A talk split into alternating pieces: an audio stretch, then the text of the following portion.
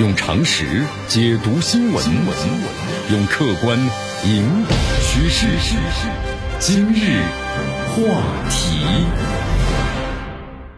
好，欢迎大家来到今日话题啊！继续锁定 FM 九十六点七绵阳广播电视台新闻广播。呃，中国看不下去了，重话痛批日本。我们说这个激烈程度呀，多年来是非常罕见的，确实非常罕见。你看这个三月十七号，咱们中国外交部发言人赵立坚的咱们这个部分的讲话啊，我们再来回顾一下。啊，赵立坚是这么说的：美日联合声明无视有关问题的历史经纬，罔顾事实和真相，这不过是美日狼狈为奸，干涉中国内政的又一个证明和污蔑抹黑中国的恶劣的例证。日本为了满足阻遏呢中国崛起复兴的一己私利，甘愿呢仰人鼻息。充当是美国的战略附庸，不惜是背信弃义，破坏中日关系，不惜是引狼入室，出卖了本地区的整体利益。那么这种做法令人不齿，不得人心。你看看啊，这是赵立坚的一段这个讲话发言，那么一连串的成语：狼狈为奸、一己之私、仰人鼻息、背信弃义、引狼入室，令人不齿，不得人心。你看，我们说每个词儿都不是好词儿啊。那么看到一些媒体呢做标题。说中国呢痛批美日狼狈为奸，不错呀，确实就是狼狈为奸的，啊，其实江南觉得这几个成语当中最狠的呢，还不是狼狈为奸，是背信弃义，啊，什么是背信弃义呢？你看字面上来解释的话，就是违背诺言，不讲道义，当面笑呵呵一套，背后呢狠狠的来一刀。那么说的是谁呢？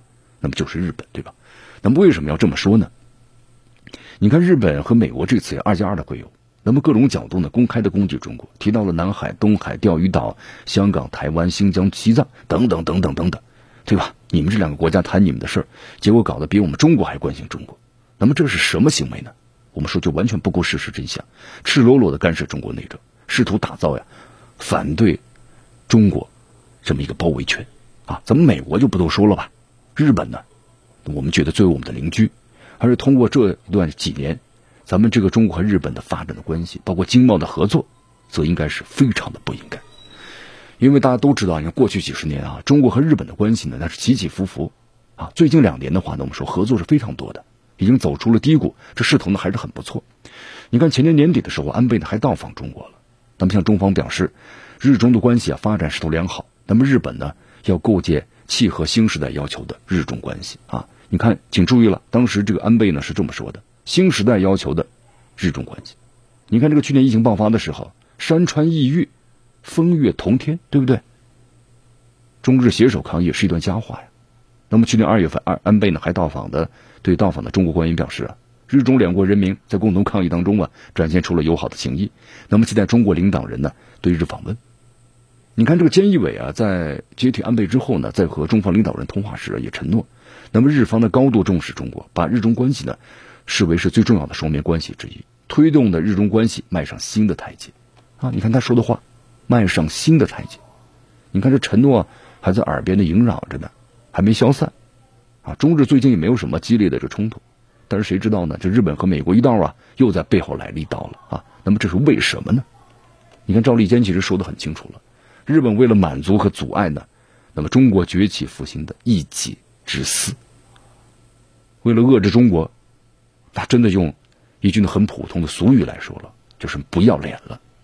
这个世界上很多人最痛恨的，就是不是说你有多奸猾，那么多无耻，而是你背信弃义，背后一刀，对吧？那么其实还有种担忧啊。你看日本呢，这样做这个投名状，就是为了讨好美国，但是背信弃义，却可能逆转势头不错的中日关系。那么对于日本自己，或者说对整个的地区的话，有好处吗？没有好处。你看当初这个菅义伟上上任的时候，因为我们在节目当中做过这分析，对吧？你看包括日本的商界、企业界都说了，那么必须要怎么样呢？要继续维持对中国的良好的关系，这对日本的整个企业、经济贸易都是非常重要的。对于日本来说，美日关系重要吗？也很重要。但是日本我们说它是一个大国，对吧？那么你总是随着美国起舞，总是甘当着马前卒的话，那就痛失大好局面的。你看，记得当年这个啊，前年了应该是，就是安倍啊，和咱们中国国家领导人会谈的时候呢，啊，咱们中国的领导人说过这么样一句话，就当今世界啊是经历百年的未有之大变局，形势越是复杂，越需要我们保持呢从容不迫的战略定力，那么越需要我们具备呢登高远望的全局的视野，运筹新时代的中日关系。那么首先就要明确战略共识。你看这段话呀，我们说纵论天下，那是气势恢宏、格局高远的。什么是战略共识啊？你看后来又是做了一个解释。那么应该以全球大视野考虑和谋划两国关系。那么在互相尊重、求同存异的这基础上，加强沟通和协调，积极的推动了构建携手合作、互利双赢的新格局啊。那么这就是新格局。这个新格局啊，不是躲在这美国的背后，时不时对中国放冷枪。你看似抱了美国的大腿，其实恶心了邻国，邻国才是搬不走的邻居啊。其实我们要更要看到啊，你看未来这个世界竞争呢。不仅仅是国家和国家之间的竞争，其实我们说了，更大的是地区和地区之间竞争。你欧洲有欧盟吗？北美呢有这个美加墨，对不对？那么东亚呢？东盟太小了，所以说这个中日韩我们应该携手啊。从未来看，咱们中国崛起，东亚的崛起，那么首先是咱们这个中华文化圈的整合，对吧？作为这文化圈中主要的国家，中日韩应该成为朋友啊，最好也成为朋友。那么这是个艰难的任务。但是高超的大国外交，就能够把强敌呢化为朋友啊！实现这一点的话，对东南亚三国的整体国家利益，应该说超越一百个诺贝尔和平奖了。但是我们说现在你看令人痛心的是，最近一年日本、韩国一直争吵不休，那美国呢推波助澜，现在呢日本在背后又来了一刀，对不对？那么最大的问题和变数啊，就是日本反省是不是真反省？承诺是不是真的承诺呢？格局是不是大格局呢？你看，我们说这个安倍的历史观呢，挺非常成问题。他前年去成都出席中日韩首脑会晤，很感慨的说了一句话，说成都是蜀国的首府。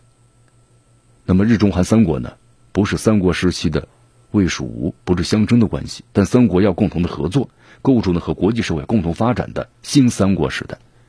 那么当时咱们中国领导人呢，也发挥了一句啊，说我们不能够利用《三国演义》里面的你争我斗、尔虞我诈的。